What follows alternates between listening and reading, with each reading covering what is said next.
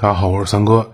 呃，那前两天给大家说过是吧？房地产是国民经济支柱，这个话又被提起来了。那就是副总理刘鹤嘛，他在第五轮的这个呃中国欧盟工商领袖和前高官对话上，这个会议上就是说了，他说呢，这个房地产是国民经济的一个支柱性产业，是吧？针对目前出现的下行风险呢，已经出了一些政策，然后正在考虑新的措施来引导市场预期和回暖。并并且指出呢，就是中国的这个城镇化呢，处于一个较快的发展阶段，有足够的空间呢，为房地产发展呢，呃，提供支撑。其实这个东西，如果我没记错的话，在公开场合说房地产是支柱性产业的话，在疫情后是第二次，第一次是在去年。大家想想，在去年的二零二一年的十二月十一号，在中国经济年会上，呃，发改委副主任、国家统计局的局长啊，就公开表示过。就是那个金宁泽嘛，啊，公开表示过，他说，房地产是支柱性产业，住房呢更是居民消费。那么这回是在十二月十五号，一个十二月十一号，一个二一个十二月十五号，时间上几近相同，是吧？差了四天。那么相同的呢，不光是喊话的时间，而且还有一个喊话就是背景也相同。二零二一年的楼市基本上属于这个，嗯，就是啊最后的高光时刻的一年啊，因为大家知道，随着二零二零年八月份三道红线政策出台呢。呃，楼市就是存在已久这个债务风险就被逐渐点燃爆发了，然后从恒大呀到世茂、带富力，对吧？一系列大家都能叫上名字的这个房企就开始爆雷，开始烂尾，开始违约。呃，那咱们就秉承着这个苦谁不能苦楼市，穷谁不能穷地产思想，是吧？维持了不到一年的这个打压呢，就停止了，救市就开始。那二零二一年的中旬过后几个月呢，嗯，你现在如果能去翻到当时新闻，你会发现就是像。限购开始慢慢放松，房贷的审批开始加速，这个是最有特点。因为二零二一年上半年，房贷那个时候，如果买过房都有印象，那四五个月都算快的，半年给你批下来都有啊。房贷审批开始加速，那么利率下行开始调整，而且各地的购房的一些财政上的补贴，比如说契税、个税的补贴开始出现，对吧？呃，呃，这些就是政策，当时其实呢没有起到什么大作用，但是楼市呢，当时它借着二零二零年那一股子那个冲劲儿，就凭着自身强大的惯性。二零二一年这个楼市呢，最终还是在土地市场和新房市场上创下了一个历史双双高的一个记录，也就是前面说最后的高光时刻嘛啊，呃，去年的土地出让金和新房的销售记录都是新的历史新高。至于为什么说高光时刻呢？是最后的高光，因为今年是肯定不可能，明年后年也不可能啊，很长一段时间可能这都是个历史数，就是一个历史的顶峰，再也超过不了。当然，咱们这个主管部门显然没有被所谓的这个历史新高这个假象所迷惑，是吧？而是已经看到楼市所处于一个强弩之末的一个势头，于是，在二零二一年十二月十一号，就那一句“房地产是支柱性产业，住房更是居民消费”的话呢，就被喊了出来。这个鼓励市场的喊话，其实打的是个提前量。如果从当下楼市情况来看的话，这个提前量打的很好的，最起码它预判是很准的啊。就二零二一年这个楼市呢，呃，它的确是强弩之末，对，而且在当时来看呢，也确实需要提前给二零二零年楼市打一些信心。但是你你预判的再准，它改变不了事物发展的一个客观规律，是吧？就楼市的这个衰退呢，你是没法阻止的。因为今年楼市是怎么样，大家都看到了，我就我也说太多了，我就不复述了啊。总之就是新房、土拍、二线、二手啊这三个节点的全线翻车。那么房企呢是死伤无数，购买力呢消失的是无影无踪。和二零二一年一样，就是眼看楼市在二零二三年很可能会继续保持一个衰败的一个情绪，或者下行，是吧？或者继续拉胯。那么房地产是支柱性产业这句话喊出来也就不奇怪了啊。那么二零二一年年底喊完这句话，换来的是二零二二年一年几乎无底线放松救市的一个操作，对吧？今年能看到楼市新闻全部是放松、放松、放松，没有一条是收紧的啊。这两天还在放松。呃，今天的新闻是，我看证监会已经允许涉房企业借壳重组上市了啊，这个是以前绝对不允许的。看来现在就是呃，股民该背锅了啊。那么这次二零二二年，今年年底又喊了一次。那不出意外的话呢，接下来的二零二三年，明年，这个救市操作会无穷无尽啊，就没有尽头，直到楼市能继续支棱起来为止。就是房地产是支柱性产业这句话，相当现在相当于差不多就是楼市救市的一个冲锋号，就像咱们看战争电影一样，是吧？把冲锋号一吹，啊，部队就会发起冲锋啊，最后的总攻，是吧？那事实上也的确如此啊，就是在冲锋号响起来前后几天里面，就是配合冲锋号这个政策就已经出现了。呃，比如说十二月十四号，国务院印发了叫做《扩大内需战略规划纲要》，二零二二到二零三五，这个其中呢就提到要促进住房消费健康发展，呃，健康的一个发展。也就是说，起码在有关部门看来，住房消费和其他消费是并不对立的，而是同为一体的一个内需消费。这就属于把房地产位置再次给摆正，因为放到一个非常长的一个是一个内需的一个战略规划纲要里面。因为大家知道我们的这个经济发展，比如五年计划，它是有一些长期性的一些规划的啊，有些长期性的规划的。这个把位置给它摆正，放的非常重要，要当成内需一样来拉动。但是问题是，房地产这个这玩意儿呢，它本身呢就不但就是没有办法把它看作是普通的内需，反而它会挤压这个内需的环境。咱们都知道，内需想要想要搞好是吧？呃，重点在于循环嘛，就是咱们常说这个内循环嘛，就你的支出是是我他人的收入，这反反之亦然嘛。就是说，你花出的钱，终有一天会从不同的渠道成为你的收入，只有这样内需才能循环起来，是吧？那举个例子，你买个自行车，啊，你的销售环节、物流环节啊、营销环节、仓储环节、制造环节，包括原材料环节、锻造环节，是吧？所有的从业人员都可能会受益。而他们的收益呢，终究会有一天呢，会通过其他方式呢，就是去回流到你的身上啊，变成你的收入。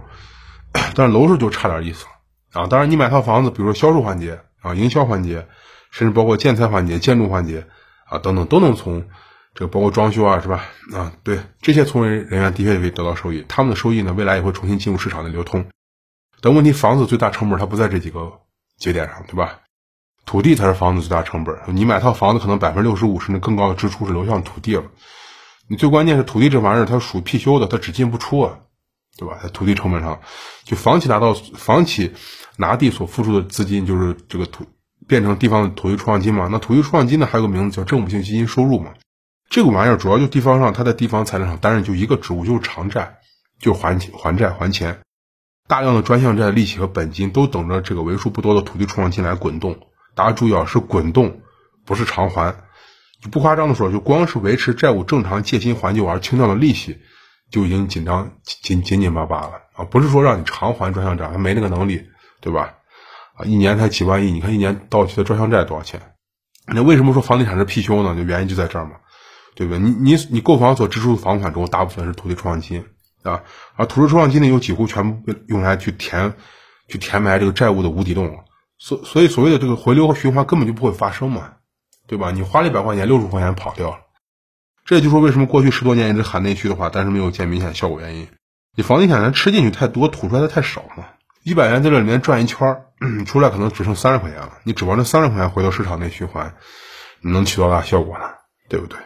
就既然明知道房地产是这个德行，就为什么你还把它就是并入到内需的范围一起去拉动呢？那就没办法了嘛，实在没办法。你现在既要拉动内需，还要拉动房地产的操作，这其实说明两个问题。第一呢，就是内需问题必须得到重视，因为这么大的产能的国家，咱们国家产能非常大，是吧？你产能这么大，只能靠只靠外贸解决不了问题啊！而且外贸现在已已经是供弦绷得很紧了，就没法再突破了啊，到个一个极限了。而且明年的话，外贸肯定是会会往下降的啊。你就内需带动内循环，才是经济一个比较稳定的增长点。其次呢，就是还有就是就业嘛，因为大家知道民营企业创造了这个，呃，社会里面百分之八十的就业岗位，那只有内需旺盛的，从而内循环通畅的环境，民营企业才能生存发展壮大嘛。毕竟他们不吃财政饭嘛。你说你这个内需环境要是不行，民营企业它真的发展不动啊。那人家不像国企、央企是吧？不像事业单位，人家吃财政饭的。也也只有说民营企业发展壮大，才能把这个呃工作岗位去维持的数量更多，或者说继续创造更多的岗位。那这样的话，才能接住每年上千万的大学生毕业嘛，对吧？这个大学生毕业找不到工作，这个会影响社会稳定的，很麻烦。第二就是还是放不下楼市啊，这个内需是重要，但这个东西它循环起来它需要时间，它慢啊，它它是一个循序渐进的东西。地方财政在疫情呢和实体经济疲软当下呢，它已经承压到了极限了。最近很多地方大家应该看到是吧？比如像呃公务员 会会会降收入是吧？教师呢会会有的地方还会退那个奖金什么的啊，很多。所以说，你这这个就是地方没钱嘛，怎么办呢？就已经长压迹象，所以说必须得把楼市这个强心剂给用上啊。但问题是，如果说要把房地产再次拉动的话，你除非土地成本它这个东西这个因素去掉啊，不然的话，你你只能指望房地产它既拉动经济增长，它还不会挤挤压内需和内循环的这个神奇的场景出现。那这就是既要马儿跑，还想马儿不吃草，是吧？这难度就非常大了啊。那只有木马。啊，只有公园里面的木马呢可以既跑步吃草。那问题那玩意儿，对吧？它也跑不动，它是靠电在那驱动，它也跑不了。那么，既然现在决定要拉动住房消费这个事儿，当把这个事儿当个事儿来搞，那接下来大概率呢就是继续要加大杠杆了嘛。因为你现在个体是没有能力去接更大的盘子了，肯定是接不下当下楼市的盘子。所以说，你想要拉动楼市，就是上杠杆嘛，不然就没用。那他们可以预期一下，接下来发力点呢，就会在金这个金融政策的一个口子上，就更低的首付比例，呃，房贷利率是一定会到来的啊。虽然说，啊，现在居民部门的杠杆率已经在百分之七十二，是吧？这个是央行的统计数据啊。如果你看西南财经大学的，他们的数据是百分之六十二点五。但是你除了这个加杠杆，没有其他办法了呀啊！而且光这样你还不够，因为你还少了个预期，对吧？你贷款利率再低啊，首付比例再少，你也不能强行把房贷安到我个人头上，对不对？你得让大家看到楼市预期才变好，再变好才行。就是你让刚需觉得不会再跌了，让投资觉得还会再涨，这样大家才会心甘情愿的把三十年的房贷去背起来，去买一套房子，对不对？就是你得让我看到这个市场的希望，我才会去买。你不能，呃，你你王婆卖瓜，自卖自夸。你不光自卖自夸，你还把这房贷强行按按到啊个体的头上，不可能。但是这个难就难在预期上，因为。现在大家楼市是个什么情况？大家能看到，你各地不停的，你越是救市，等于越是告诉大家这市场不行，啊，成，但是你不救，它会继续烂，就是非常矛盾啊。因为，前两天看中国经济周刊统计的数据嘛，像哈尔滨啊、太原啊、石家庄啊、郑州啊这二十九个城市的新房均价已经低于二零二零年了，就是疫情爆发第一年，而二手房的这个价格呢，已经低于二零二零年的四十个城市中呢，就二十五个是省会城市，也就是说，相当一部分。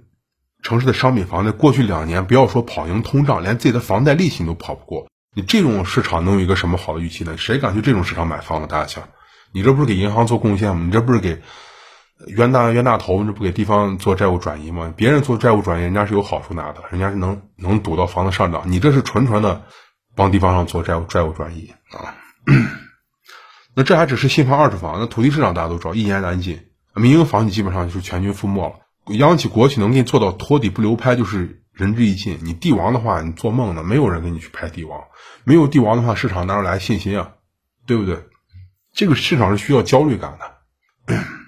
那么新房价格不涨，土地是低价出让，再加二手房的这个挂牌数量是激增，这种市场啊，这种预期的话，你让人进场买房，属于强人所难嘛？真的就是强人所难。所以说，在加杠杆政策出台前，地方的这个楼市调控政策大概率会先行一步出现一个。较大的变化，比如说二线的一些重点城市，可能会出现幅度更大的放松限购啊，解除认房认贷的操作，这也不是没有可能。因为你不下政策猛药，你市场预期没办法扭转啊。市市场不扭转的话，购买力自然就不会买账。那再高的杠杆，你也加不到自然这个购买力的箭头上，对不对？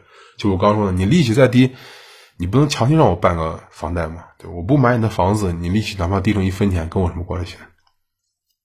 那当然，就是你放松调控有没有效果，这个话就不好说了，是吧？不是说你放松了就有效果，啊，这个嗯，不是说以你个人的有关部门的意志为转移的东西。你今年大家看几百次，前天我看统计九百次了，九百多次，可能现在都小一千次了吧？九百多次的利好正放松政策砸下去了，那大家看今年楼市是个什么样子，对不对？你购买力不是照样巍然不动，绝不进场。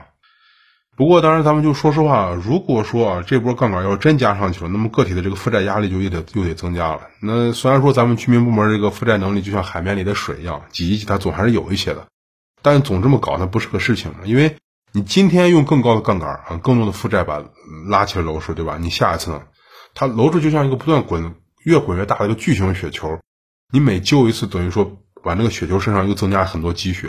那你换来的是什么？换来的这这个雪球更难刹住的这个体重，它越来越大了嘛，对不对？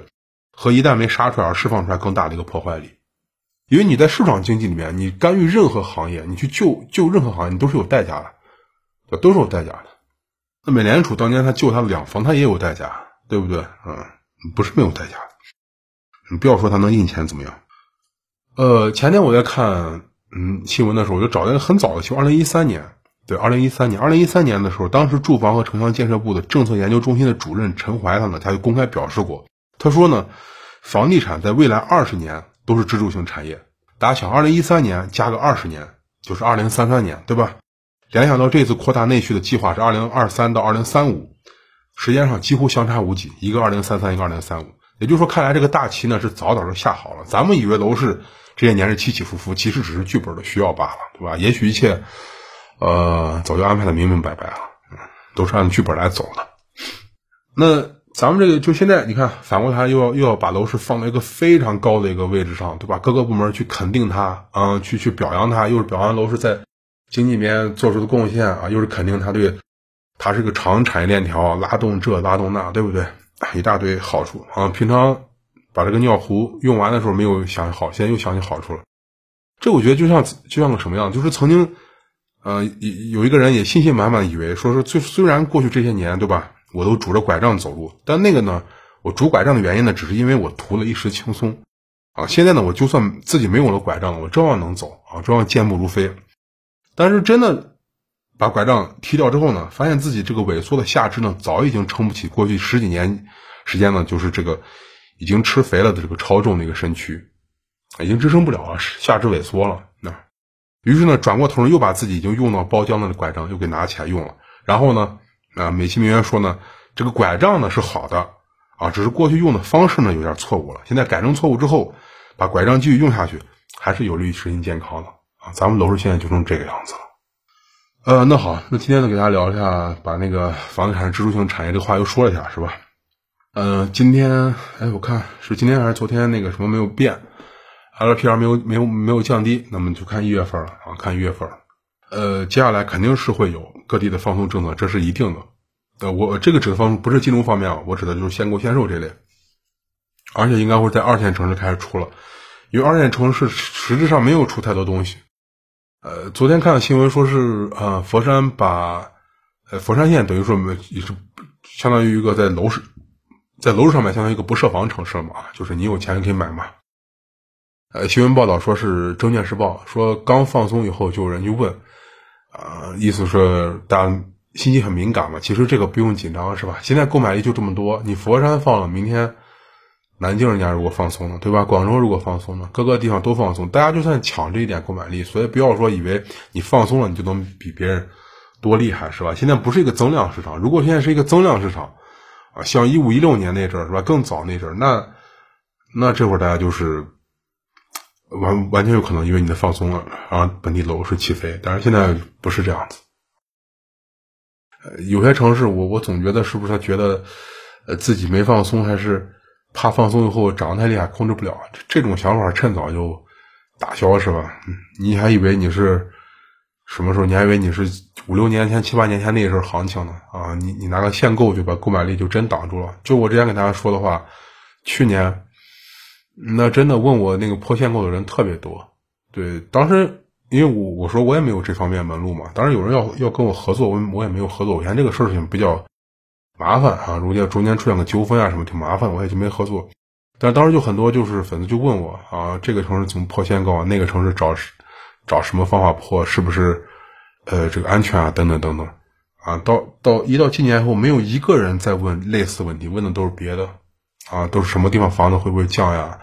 能哪块买房能不能等一等啊？真的就是从我个人收集到这么小的一个小范围的信息里面，就能感觉到一个明显的变化，就是再也没有人问。去年问破限购人真的特别特别特别多，就是说限购不是挡住购买力的什么大门，是吧？你你除非你像北京、上海那么严重啊，那么厉害的限购，你一般城市哪有那么严啊？啊，总有只要花钱，他就有办法能把那个东西破了。